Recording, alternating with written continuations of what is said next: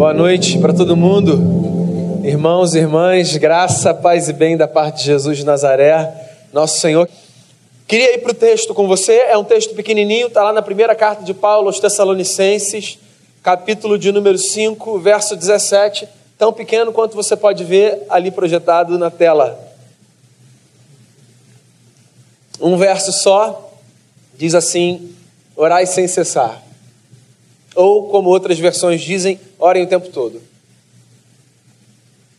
Nós fazemos parte de uma comunidade de fé, a comunidade dos discípulos de Jesus, que há dois mil anos carrega uma tradição, ou algumas tradições dentro de uma grande tradição, certo? Somos parte de um povo que há dois mil anos professa uma fé. Os nossos escritos os escritos cristãos estão, os que estão mais perto de nós e que nós consideramos sagrados, estão do final do primeiro século dessa era. Ou seja, nós estamos aproximadamente dois mil anos distantes da produção dos textos mais recentes da nossa tradição, os últimos livros a serem escritos da Bíblia.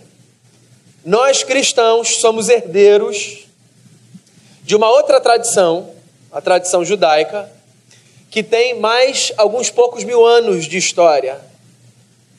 Então, parte dos nossos livros, eu estou falando do Antigo Testamento, tem um pouco mais de tempo do que o que eu mencionei ainda há pouco.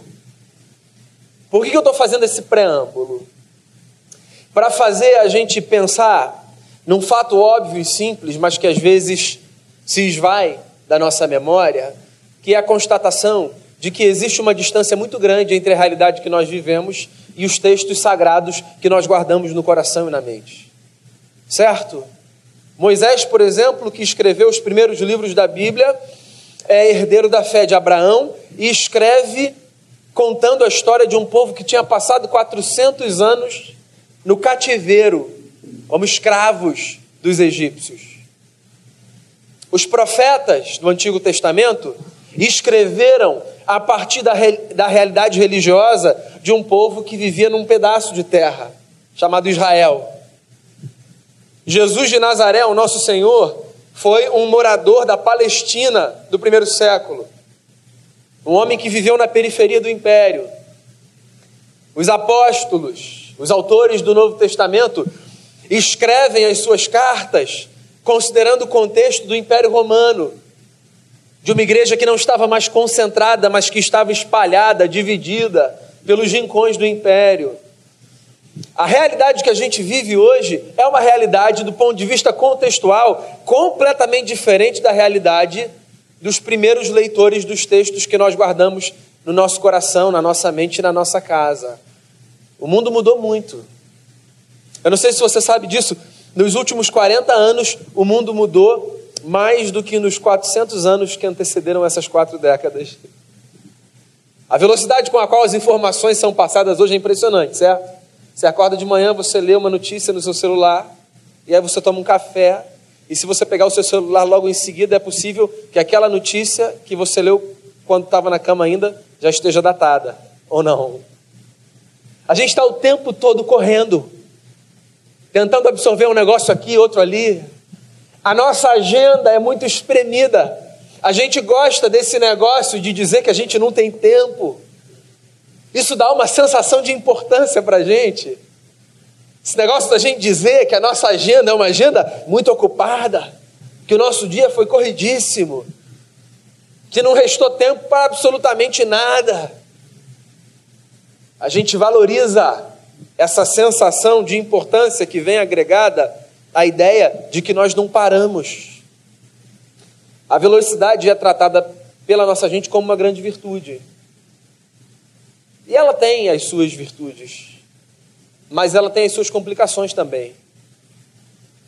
Porque olha só, no mundo como o nosso, diferente do mundo da Bíblia, corrido, acelerado, com mudanças constantes, como é que a gente faz para guardar alguns princípios? que, mesmo que tenham sido escritos há dois mil anos, vigoram para a gente. Quando a gente olha para as palavras de Paulo que a gente leu, orem o tempo todo. Orem sem cessar, sem cessar, perdão. Num mundo como o nosso, corrido, que a gente acorda atrasado, sai de casa correndo, faz algumas coisas no carro para tentar fazer o dia render. Como é que a gente faz para cultivar, por exemplo, o hábito clássico e de uma importância visceral que é o hábito da oração? Eu queria falar sobre isso hoje com você. Eu queria convidar você a pensar e repensar, confirmar, reafirmar a sua espiritualidade a partir dessa atividade clássica que é a atividade da oração. Uma atividade que o nosso Senhor Jesus desempenhava. A mim, pelo menos, poucas coisas são tão bonitas na Bíblia, nos Evangelhos, quanto os registros despretensiosos dos evangelistas que diziam assim: e Jesus se retirou para orar. Havia alguma coisa bela naquela atividade que, por mais que aqueles homens não soubessem o conteúdo da oração, eles faziam questão de registrar. O mestre foi orar. Pausa. Como é que a gente ora? Por que a gente ora? O que motiva a gente à oração? Eu acho que essa é uma grande pergunta como pontapé inicial. Quando a gente ora, a gente ora motivado pelo quê?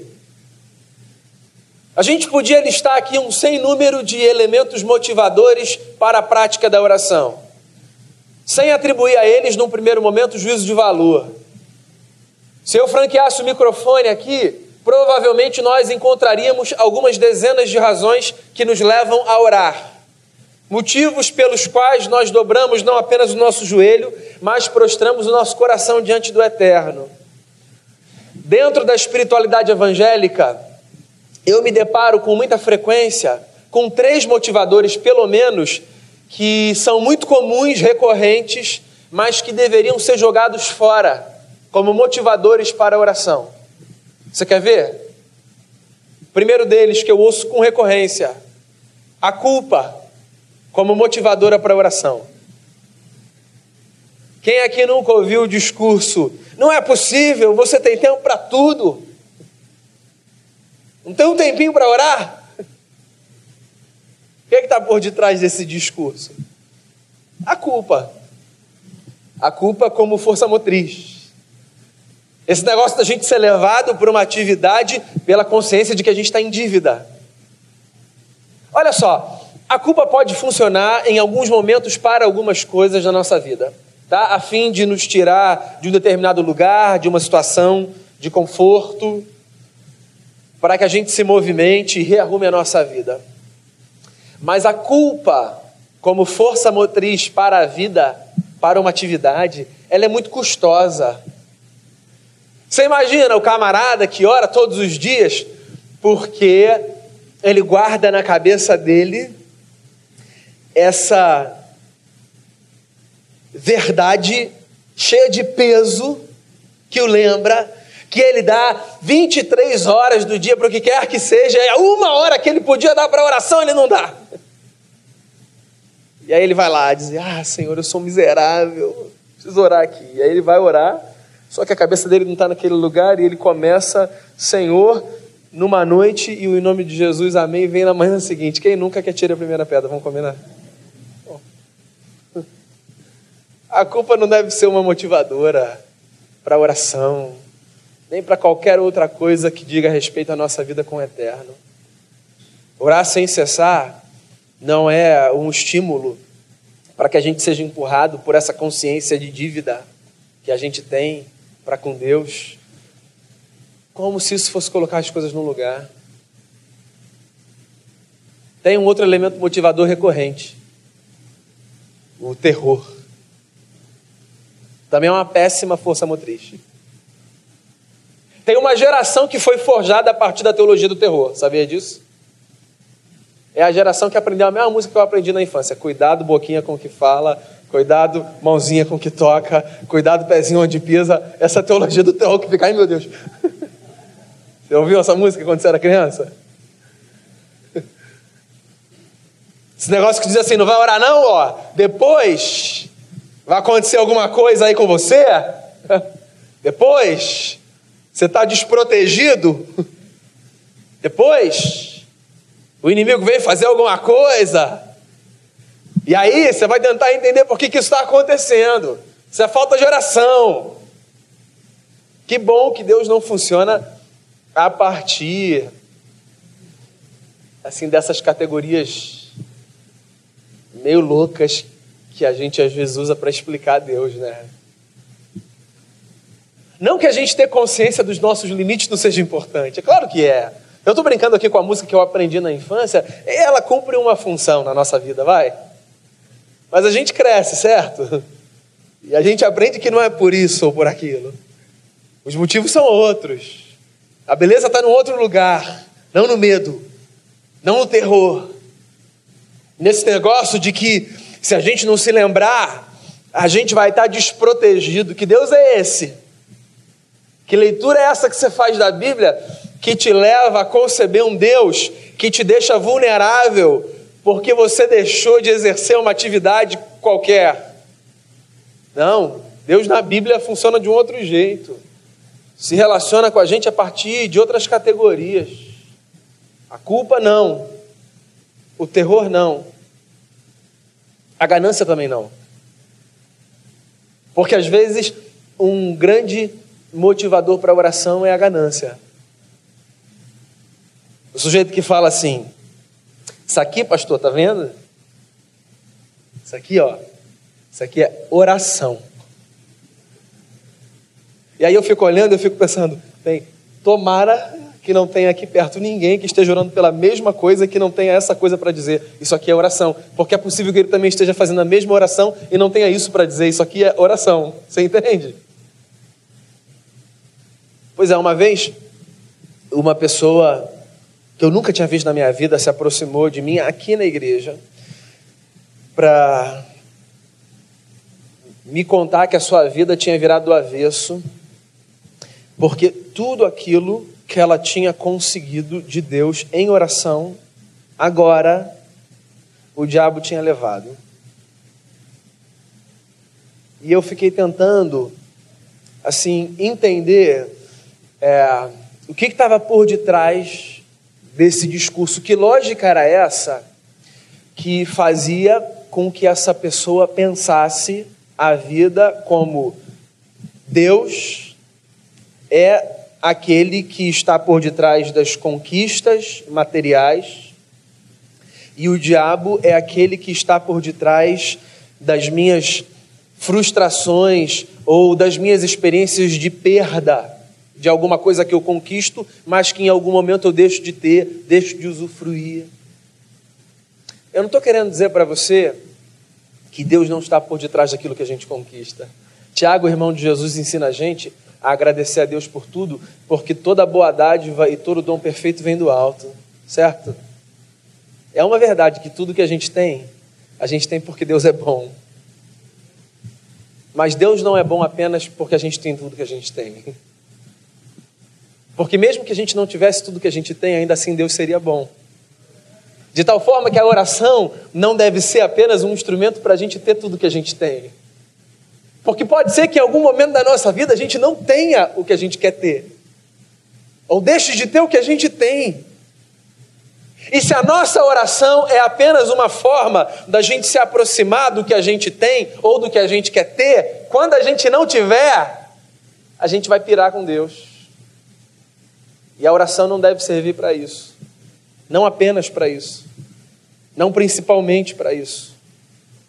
Porque se a culpa é um grande problema, se o terror é um grande problema, a ganância, como força motivadora para o exercício da oração, também o é. Orem sem cessar, diz o apóstolo. Como é que a gente faz esse negócio? É o quê? É para a gente cancelar a nossa agenda? E ficar de joelhos no quarto o dia inteiro?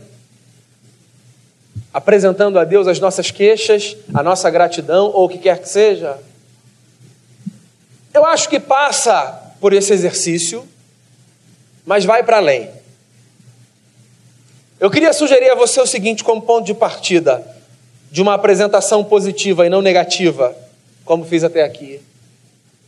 queria que você considerasse a oração, para entender o texto, antes de mais nada, como um espírito de vida. Entende isso?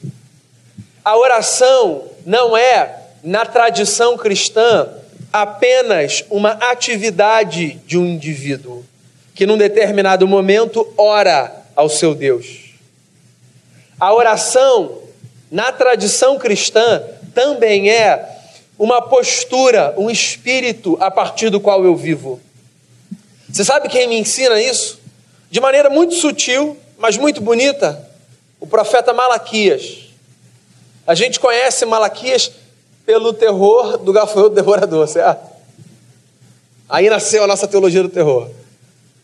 Mas existe mais beleza em Malaquias do que apenas a sua fala sobre o dízimo e tal.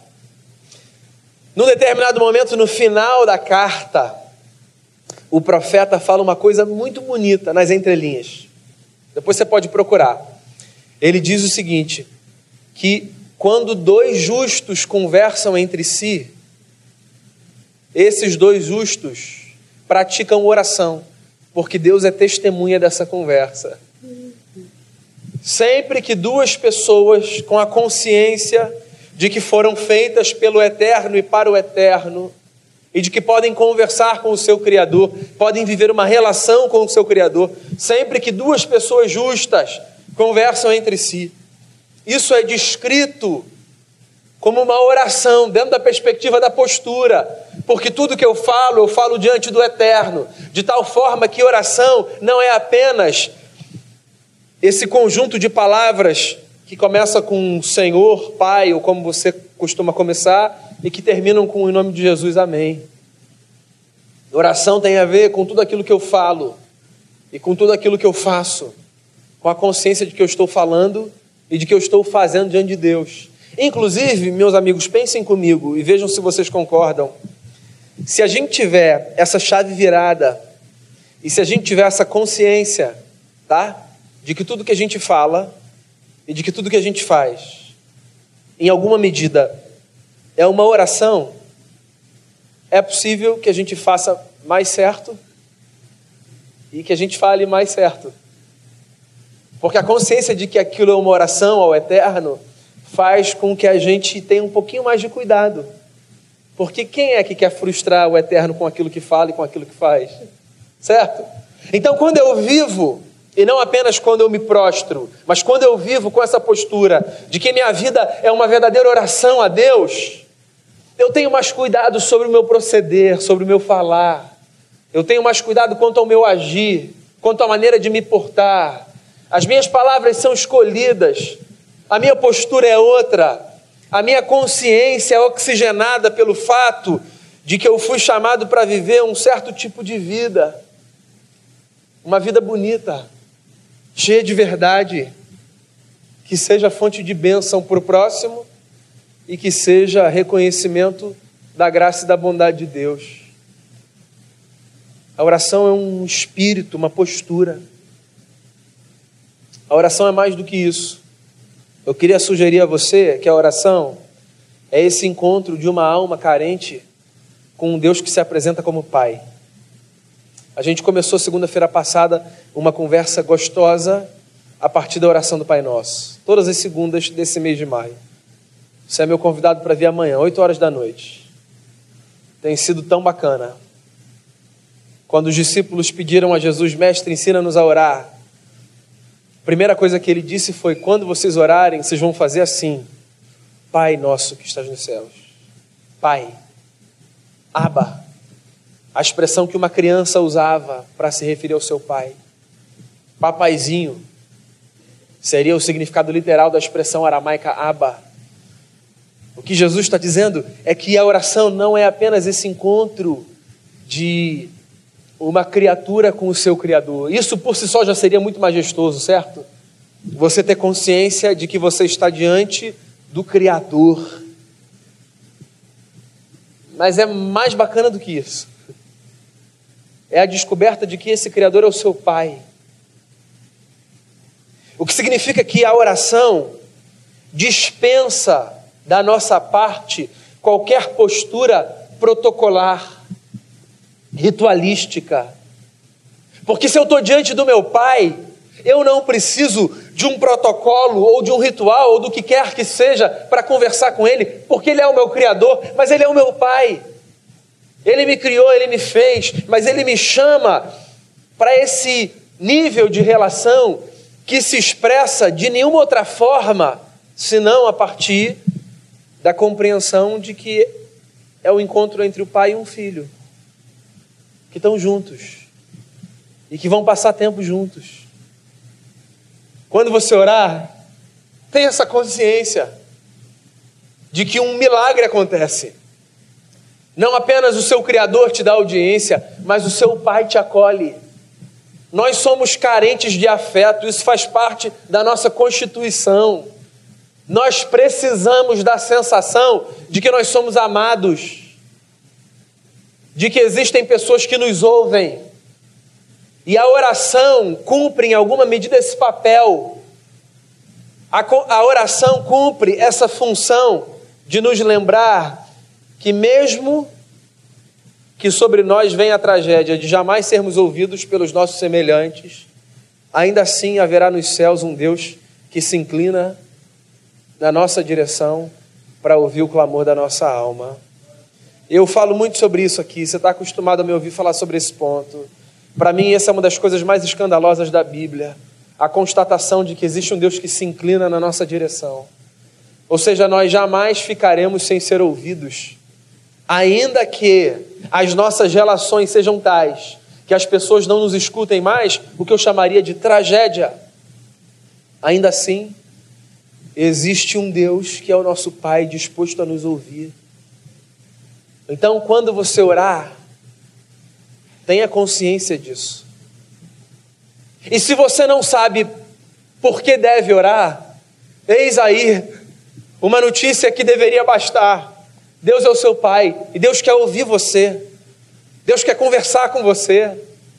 Deus quer escutar o que é que se passa dentro da sua alma.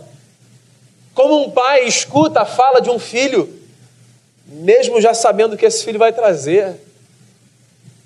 Essa experiência é uma das experiências mais bacanas, né, de você ser pai de criança pequena. Eu não sei se quando cresce a experiência continua sendo desse jeito. Eu posso falar pela paternidade que eu vivo, que é de um menino de oito e de um de cinco. Vocês que têm filhos maiores, não me contam não para não dar spoiler, tá? Mas pelo menos assim, com oito e com cinco, às vezes eles param diante de mim e eu poderia fazer outra coisa, porque naquele tempo eu poderia fazer outra coisa que talvez eu julgasse mais importante. Eu poderia abreviar a conversa, porque eu já sei o que eles vão falar. Mas o que, que a gente faz? A gente diz assim: fala. A gente já sabe o que vai sair naquele momento, mas a gente quer ouvir. E a gente faz uma cara de surpresa, né? Sério, filho? Outro dia o Felipe, que é o mais novo e tem cinco anos, disse assim: Pai, sabe o que eu descobri? Eu falei: O que? A Bisa e o Biso são meus bisavós. Eu falei, filho, mas a gente chama eles, né? Você chama eles de Bisa e de Biso. Você não sabia? Não, mas eu não sabia que eram meus bisavós. Aí você acha que eu ia perder, ia jogar um balde de água fria? Falei, filho, é verdade. Ou seja, eu já sei. É óbvio que eu já sei. Mas o prazer daquele encontro, sabe? Da descoberta, é muito mais bacana do que eu dizer já sabia disso. Vamos passar para o próximo. E a gente precisa conceber a oração como esse encontro com um pai que já sabe, mas que ainda assim olha para a gente e diz: Fala, eu quero escutar, o que, que você tem para dizer? Pode abrir o coração, sou seu pai.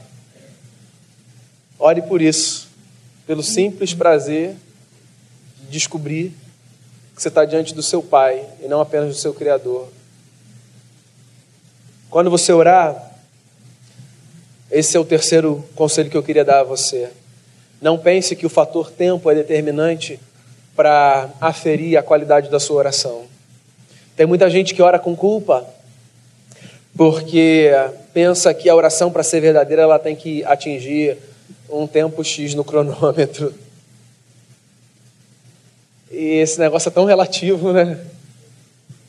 Você pode passar horas em oração, e essa oração pode representar o que Moisés, no livro de Deuteronômio, fala como sendo as palavras que não passam do teto. Você pode dedicar horas a uma causa e aquele negócio pode ser vazio vazio de significado, vazio de sentido. Vazio, vazio. É aquilo porque é aquilo. É aquilo porque disseram que você tinha que botar lá 30 minutos. Porque se não forem 30 minutos, não é aquilo. É qualquer outra coisa menos aquilo. E aí a obsessão com o tempo faz com que às vezes a gente perca a qualidade. Porque não tem a ver com o tempo, tem a ver com a qualidade. O tempo não determina necessariamente a qualidade. Existem momentos que você vai passar muitos bons minutos em oração, e aquilo vai lavar a sua alma. Mas em alguns outros momentos, uma frase vai lavar a sua alma, não é? Você vai parar e você vai falar qualquer coisa simples do tipo: Senhor, obrigado por esse dia. E aquele negócio vai te preencher numa medida, porque não tem a ver com o tempo que você dedicou àquilo. Tem a ver com o mistério que acontece quando, na genuinidade de uma alma rendida diante do Deus que está nos céus, o céu e a terra se beijam. Então não se preocupe com o cronômetro quando você for orar.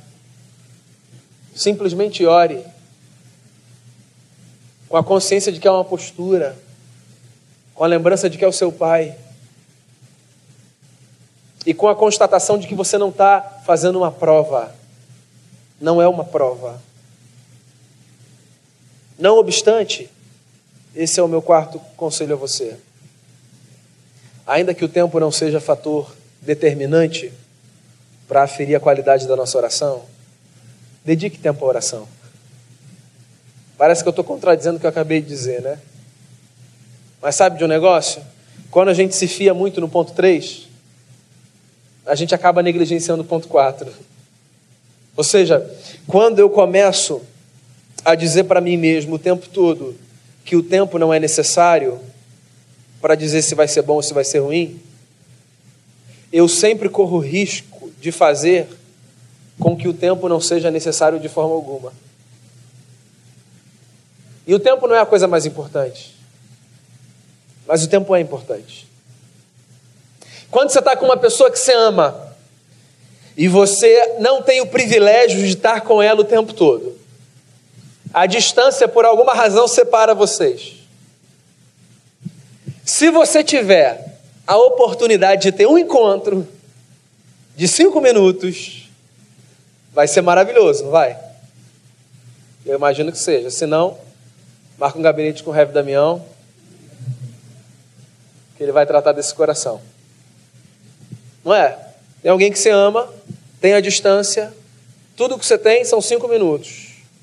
Esse tempo vai ser maravilhoso, porque o encontro entre pessoas que se amam, cinco minutos que sejam, é maravilhoso. Mas se você puder passar mais de cinco minutos, vai ser mais bacana, não vai? Porque o tempo não é a coisa mais importante. Mas quando a gente descobre que existe alguém que a gente ama, a gente quer passar tempo com esse alguém. E com Deus deve ser assim. Então você não precisa ligar um, ligar um cronômetro. Mas é bom que você se discipline para orar. Que a oração seja parte da sua rotina. Que a oração seja um exercício que recebe de você uma atenção tal que faz com que ela apareça não como um elemento periférico, mas como um elemento central. Um tipo de vida que faz com que você ore, não porque você tem a sensação de que tem um espacinho ali que precisa ser preenchido, ah, eu acho que vai ser com isso. Mas porque você tem a lembrança de que esse negócio é gostoso.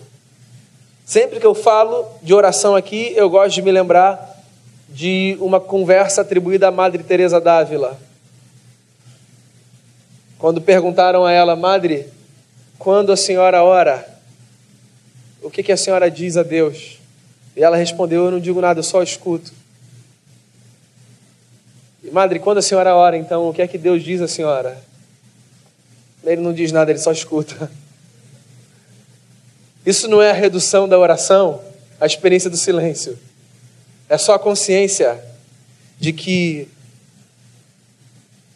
estar diante de alguém que nos lê, que nos entende, que nos ama e que nos acolhe é absolutamente maravilhoso. E por mais que as palavras sejam necessárias, se por alguma razão faltarem palavras, o simples fato de estarmos ali já traz preenchimento para a nossa alma. O meu conselho a você nessa noite é ore. Ore. Ore o tempo todo. Ore como você aprendeu com seus pais. Ore como a Bíblia nos ensinou a fazer. Ore de olhos abertos. Ore de olhos fechados. Ore enquanto você anda, enquanto você dirige. Ore ao se ajoelhar na sua cama. Ore antes do pão. Ore diante da notícia de uma doença, de um desemprego. Ore quando você conseguir um emprego. Ore. Faça da, da oração a sua postura de vida. Você tem um pai com quem você conversa. O relógio não é o que mais importa. Mas eu acho que, com a constatação de que Ele é o nosso Pai, quanto mais tempo a gente tiver embebido dessa consciência de que a gente pode ter audiência, eu acho que essa nem é a palavra que cabe para descrever a relação de um pai com um filho.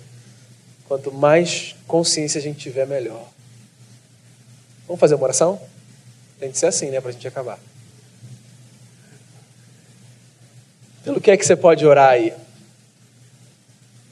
Além de, obviamente, orar pela sua mãe. Pela que você tem, pela que você teve, se hoje é um dia de lembrança.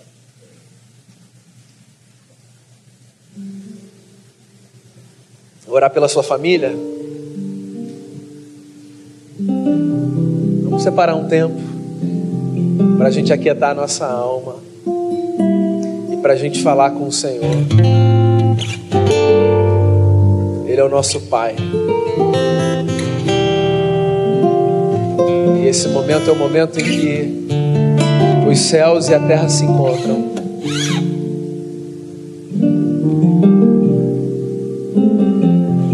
Você é ouvido, você é ouvida por Deus. Talvez você tenha vindo aqui essa noite para se lembrar disso. Deus ouve você. Deus sempre vai ouvir você. Deus é o seu Pai.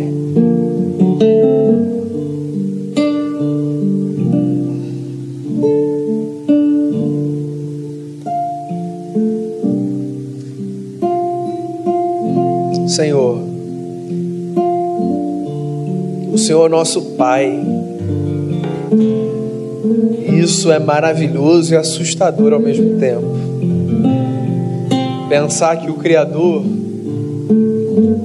resolveu formar uma grande família e que fez com que o filho, que era o unigênito do Pai, se transformasse no primogênito entre muitos irmãos.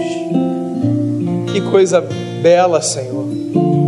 Agora a gente é uma grande família, uma família de irmãos e irmãs que nós nem conhecemos uma comunidade que fala com o Senhor. Esse é o mistério da fé.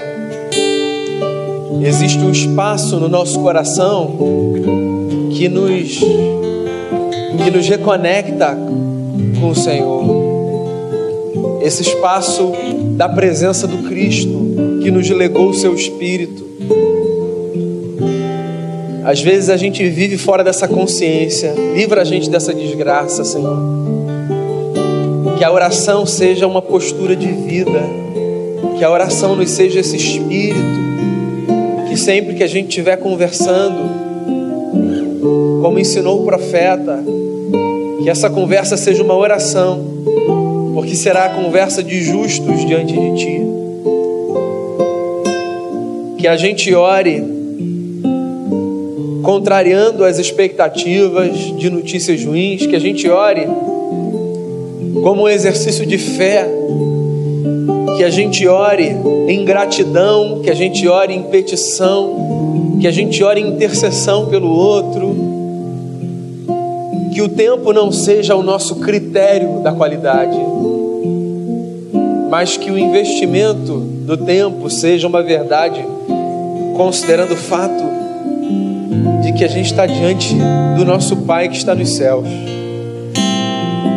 Faz a gente repensar a nossa agenda para que a oração faça parte da nossa rotina e que isso seja para o benefício da nossa própria alma e que isso seja para a glória de Jesus e que isso seja para o benefício de quem está perto da gente ou de quem estando longe seja alvo da nossa oração. Nossa vida está diante de Ti.